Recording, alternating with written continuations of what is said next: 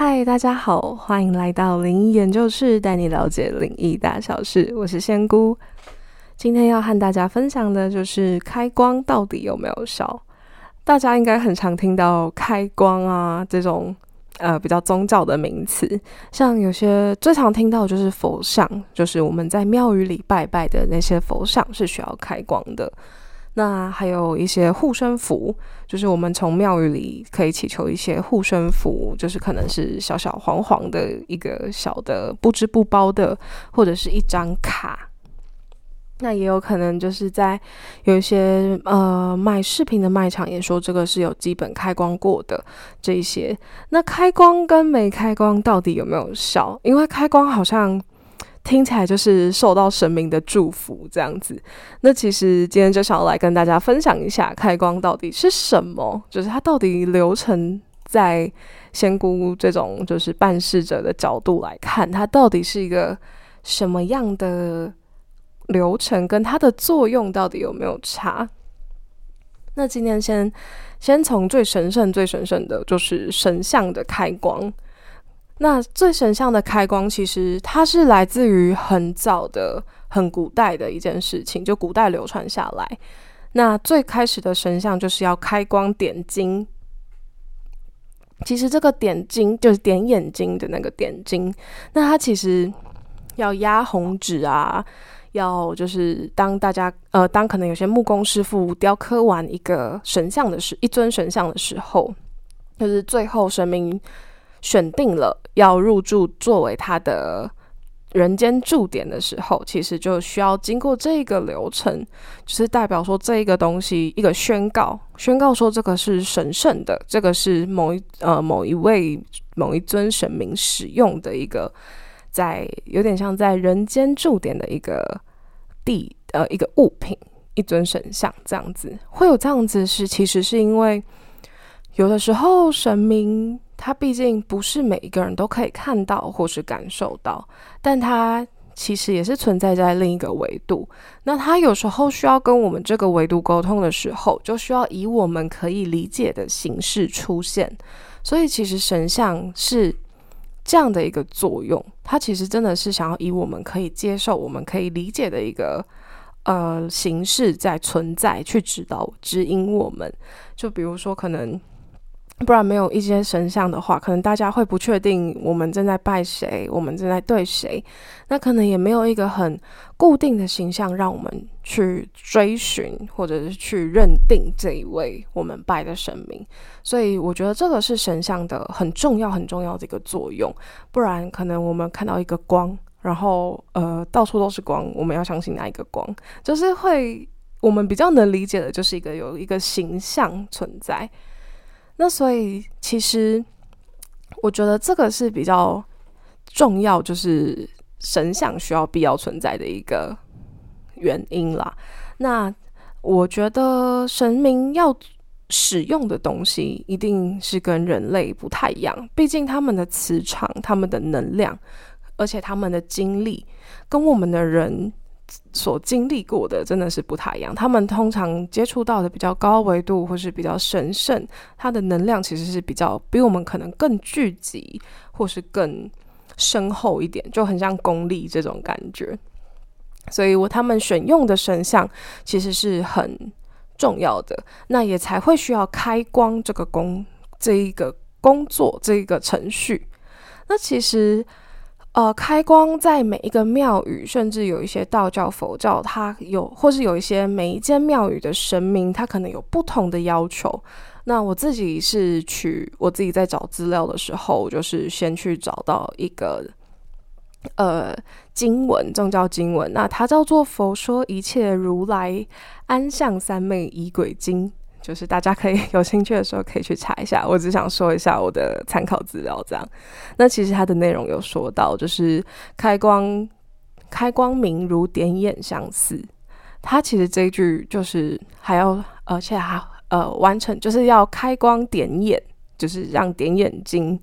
那之后还要急送开光睁眼二道，这样这个是我查到就是比较早出呃比较早。注解就是开光点眼这个流程的经文。那其实这个开光点眼这个流程已经是蛮久，大部分都是用在神像上比较多，然后流传到今天，因为有太多的呃每个神明的习惯不同，而且庙宇也不一样，所以我就这边只是选择最一开始记录到的。我们今天就只讲，就是只说明开光点这个过程。那其实我自己有参加过开光点眼，当然不是我，我就是在旁边的人群这样子，就是就是有看过一些呃庙宇，它就是有一尊神像要用，可能旧的比较呃旧的神像有些受损，那这个他们的流程大多都是大部分都是选定了一个，就是神明真的就是透过施工或者是一些师兄师姐选定了一个神像。那他选择了这个神像是他想要的样子，他想要显现的样子，所以他就是，呃，就是要之后就会把他这尊神像请到特别的祭坛上，然后还会准备镜子。其实这个镜子通常会是也是法器的一种，就是通常我们会称为宝镜，宝贝的宝宝镜，那就是它是之后会用到的，就是他会先用。阳光就是去反射到这尊神像，就是让阳光阳气很足的一种自然界的力量。就是阳光毕竟就是充满着阳气嘛，那就是反射到这尊神像上，要开光的神像，就意思就是让最接近神明的气场的灵气聚到这一尊要开光的神像，然后一边念着一些经文，那就是开光的咒语。那还有一只手就是持毛笔，有些是沾取朱砂，有些沾取鸡血，有些是两个混合在一起，就是看每个庙宇的习惯，然后点到神像的眼中。那其实这样的基本的开光仪式就完成了。那这是最基本的大大最粗略的一个流程，最大概的一个流程。那它其实可能事前还要先。清理周边的磁场啊，可能会看到有一些办事人员拿着鞭子，就是清出四周，就是打四周的地板，就是代表说就是清场，然后宣告说这一尊神明现在要在这里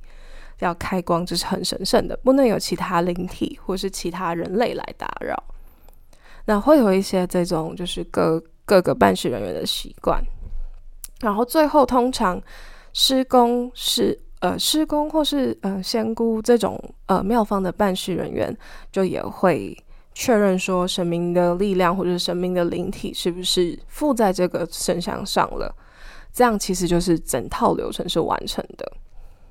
那其实开光这件事情是。很重要的就是有，因为像之前仙姑有很多集是提到说，哎，我们人偶啊，就是有些像是日本的人形娃娃，呃，人形娃就是像就是有一些很拟真、很拟真人类的这种玩具或者是古物，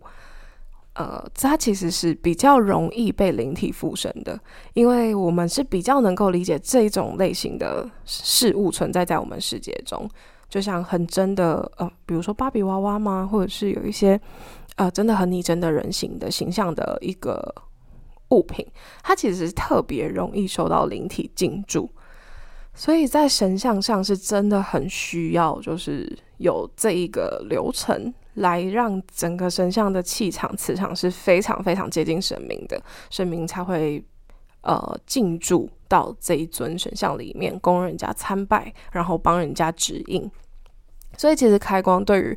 很多庙宇宗教工作者都来说都是真的很慎重的。其实不管对神明来说还是对庙宇来说，他们都是选定了一个很会持久的事物，因为神像通常都是用很好的木头去雕的嘛。那它其实是可以，可能可以保保存好的话，甚至百年都有可能。它其实这代表了你的这么长久的一个形象。就很像我们一般人选择一个刺青，可能就是要真的要要挑很久、选很久，因为这个是代表你自己的。所以对于神明还有宗教工作者、庙宇来说，其实这都是非常重要的一个流程。那这也是我们最常、最常听到开光的一个一个说法、一个流程，是从这边衍生出来的。那开光如果是用在一般护身符或是手链，我们自己戴的，那是不是真的有效？因为在对于神像来说，开光是真的一定有效，就是它一定是要就很像你要进住到一个家里，你真的要把家里打扫干净，你才会住得舒服。那对于神像来说是一必定有效。那如果是对于先说一般护身符好了，其实我们我自己很常帮身边朋友摸一下护身符到底还有没有电力，虽然我都戏称为电力啦，但其实就是有没有保护力。因为它其实真的很像行动电源，因为有一些庙宇发的呃保那种护身符保护用的，它其实会比较暂时性的，它会是一些比如说像是神像上面有印一些神像在上面的一张可能有护背的纸，或者是有一些是呃由不织布包起来的符文符纸，就是用纸上面写符咒。那因为这些东西是有效果的，而且是很强的。那它其实算是一半的开光，因为开光通常会针对你是谁，你这个人，你的磁场，然后神明同意帮你完全针对你这个人，就是保佑你，然后保护你的运气能量。但是在庙宇会说一半的开光，是因为。呃，神明愿意就是分享他自己的能量去保佑大家，那这个是大众的，就比较没有针对性的，所以会是由庙方的办事人员，像是师兄师姐或者是一些鸡同、神明代言人这一种工作职位的人，就是去写下这个符文，那再把它折起来，折成特定形状，然后放到一个。装的有些是用布织布，有些是用就是互背起来变成一张，然后有些像行天宫，它是会用一张卡，就很像悠悠卡这种那种硬的卡，让大家带在身上。那它其实也是承载了神明的力量，所以它其实也是呃开光的一种。那只是它没有那么针对性，就是完全针对你这个人而设计的电力。所以我都会俗称它为行动电源，因为大家真的是会贴身，大部分的人都有时候会绑在车上、机车上、汽车上，有些人是放在包包里、钱包里随身携带。其实它真的就很像行动电源，只是它充电的对象是我们的能量、我们的磁场。所以有的时候真的去一些比较呃阴的地方，比如说海边、河边这种，大家可以带一个在身上，就是也是一个安心的。也可以保护一下自己的整个周遭环境的安危，这样。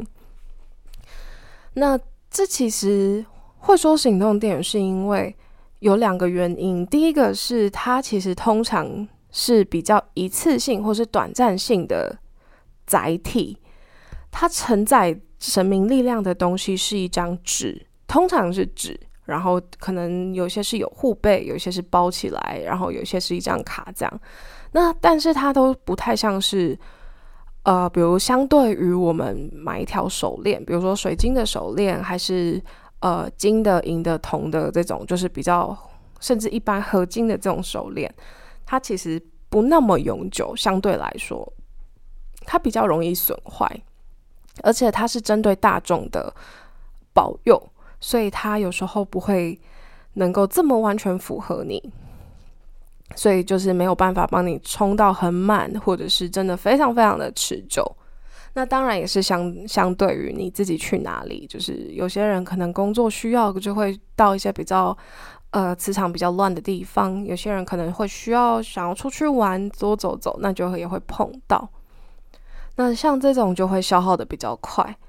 那这种我就会。所以有时候朋友就会拿出就是护身符，然后问说：“诶，这个还有没有电呢？这个还要不要回去过香炉这样子？”那有些真的是因为消耗的比较多，那就建议可以回到原本求取的庙宇，就是尽量这个护身符在哪里求。如果你要充电的话，就是你要再回去过香炉，一定要去原庙宇，不然这样是虽然神明不会生气，但是有一点不礼貌。就像你拿着数数学课本，然后去问国文老师说这题怎么解，这样我觉得有一点就是有一点像在挑衅的感觉，所以真的都是建议大家，就是定期可能三个月到半年，如果这个护身符还可以使用，那就回到原庙宇去绕香炉，就是跟神明祈求之后，然后去香炉上绕顺顺时针三圈，就是再让它有点像充电的这个流程。那如果它真的就是已经坏了，它其实有破损了，就是真的已经就是。就真的是很容易掉出来，或甚至是不见断掉了，那就真的建议就是在看你要回到原庙宇有自己习惯的，还是有刚好经过有些庙也可以，就是问一下神明是不是可以求去。那这个是比较针对一般护身符，就是针对大众性的护身符的开光，它其实是有效力的，因为它毕竟是神明同意，而且神明分享他的。比如说能力啊、能量啊来保佑你，所以它比较是大众性，只是它不是针对个人，它是针对所有香客，所以会变成像是以一半的力量，一呃一半的，我会称为一半的半开光这样子。那因为像针对我们再来讨论，像是一般的手链，那有些手链呢，像水晶。或是像有一些呃小神像好了，那其实他们呃有些卖家会说他们有开过光，那当然就是如果他是呃拿着你的姓名、生日啊，或者是生辰八字，那真的是请到相对应的神明来帮助你开光，可能他有去庙宇里祈求，那其实这样就算是开光，因为开光就是一种神明把他的能量给你的一个。呃，过程一个行为，那就是称为开光。那呃，这种一般手链开光，还是建议自己拿着手链到自己相信、喜欢的庙宇，然后去询问神明能不能够分享他的能量，就是能不能愿意帮忙开光，然后帮忙保佑，然后。也跟神明说，你会拿着手链去绕香炉三圈，这样，然后稍微可能就是随喜添个香油钱这样子。我觉得是自己祈求的开光是最有效的，因为除非你是真的忙到没有时间，或是在国外，就是真的没有办法很容易的进到一间庙宇，不然真的都是建议自己可以拿去开光是比较有效的。因为有时候我们的姓名啊，我们的生日、生辰八字，然后就给了不同的卖家，可能呃自己可能也会忘记他是去哪里求的。如果要充电，其实也很不方便。就是如果觉得好像最近的运势很不好，想要再回去过香炉的话，其实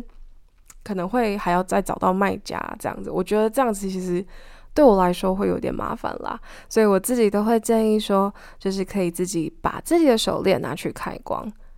那会这样的建议，其实原因在于，如果我们去买的手链，像是呃蛮推荐水晶手链，然后也很推荐像是呃铜啊、铁啊、金啊，或者是合金这种，其实像是金属类型的，然后杂质比较少的，其实是也就是开光的效果会很好，就是不要坏那么快的，像有一些可能是真的饰品比较容易。发黑，或者是它真的是锈掉了，那其实我们也要丢掉。然后因为又开过光，所以其实有点就是丢掉又觉得好像有点可惜，或者会不会不尊重这样。所以其实材质尽量选纯一点，就是它可以使用的比较久是更好的。那而且自己求的这一种效果会是最好的。因为神明会直接当下就跟你说，可能你不不，然后神明就会同意或不同意。那同意，呃，那不同意的话，原因是什么？可能会请你去特别找哪一尊神明这样。那有没有开光的差别？因为它第一个它就是有效果，那第二个就是有没有差别？就是跟一般我买了一种水晶手链，或甚至是那种呃五色线五色线的那一种幸运绳，它到底要不要开光？其实像是水晶这种类型，它本身就有自己的功能了。就可能大家熟知的粉水晶就是招桃花，黄水晶就是招财，当然还有细分很多种啦。之后也会跟大家好好介绍。那这边先粗略的分一下，像他们本身就有一些基础能力值的，有些电量的，那就尽量找到相对应的神明帮忙开光，其实也会比较有效。其实对于一般手链来说，我们要进行开光的流程，有一点像是去教他去告诉这条手链，他要去吸什么样的磁场，什么样的电力是好的。就像我们可能有些。小时候分不清好坏，分不清楚危险，那我们也是透过就是长辈教啊，跟你说啊，这个会烫，不要摸，所以我们不会受伤，有点像这种感觉，就是你要跟手链说，你要去吸引好的东西，那你带了，你的运势才会越来越好。所以其实开光它是有没有开光，其实多少都是会有差的。除非你自己本身磁场就是好到一个不行，就是本身就是百分之百都是好的电力，然后你跟你的熟练配合去磨合这个磁场，就是你们会调整彼此的频率，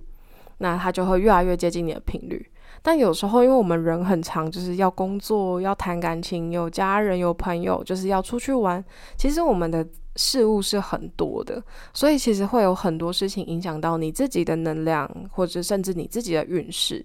所以有一条手链去稳住你的运势，而且这个是有呃被训练过吗？就是